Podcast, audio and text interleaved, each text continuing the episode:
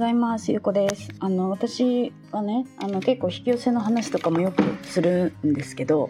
あの結構好きなんですよね 引き寄せが。で、あの引き寄せは好きなんですけど、私ね結構アファメーションはあんまり好きじゃないというか、これはちょっと良くないんじゃないかなって思っているんですよね。うん、アファメーションって知ってますかね？アファメーションってなんかあのポジティブななんか文章を作ってそれを毎日読むことでそうなっていくみたいな感じなんですけどなんかねあの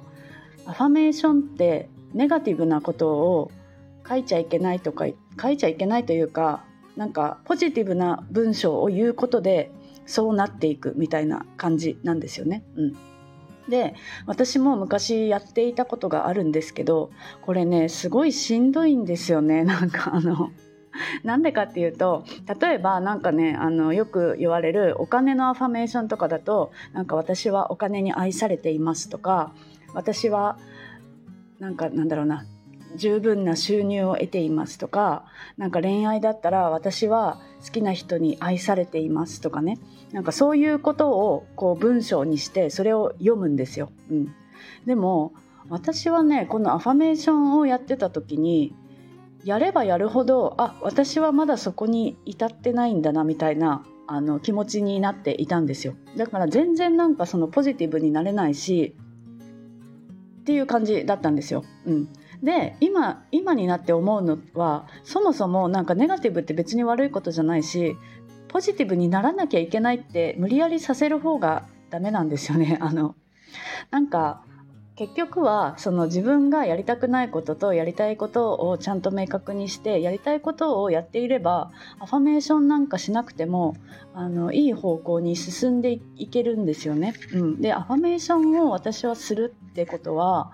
結局やっぱり今がそうなっていないから言っているんだと思うんですよね。うん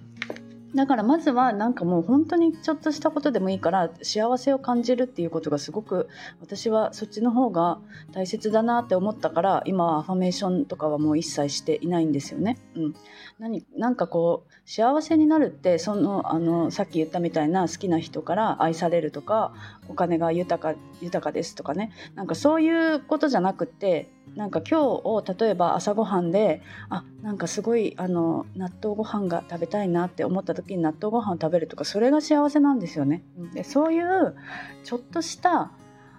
幸せをあの1ミリずつ満たしてあげていったら勝手にその自分の中の幸せのコップの中の幸せって増えていくんですよね。だから別になんか無理やりコップの中が満タンだって思い込ませようとしなくてもちょっとずつ増やしていけばいいだけの話なんですよ。うん、でそこに焦りとかが出てくるのが多分その目標っていうか自分のなりたい姿がにまだたどり着けていないっていうこの差差分のところを見てしまうからだと思うんですよね。うん、だからなんかもともとなんかコップの量がコップのサイズがすごい大きいんですよみんな。うん、であのまずはそのコップのサイズを小さくするっていうことから始めた方がいいんじゃないかなって私は思うんですよね。アファメーションってその大きいコップをがすでに私は満たされているこの大きいコップが満たされているっていうことを錯覚させるというかなんか私はすでにそこにいるんだって思い込ませるだけのものだと私は思っていてなんかそれだったらコップをすごくちっちゃくしてあ私のコップ満ちているみたいなね。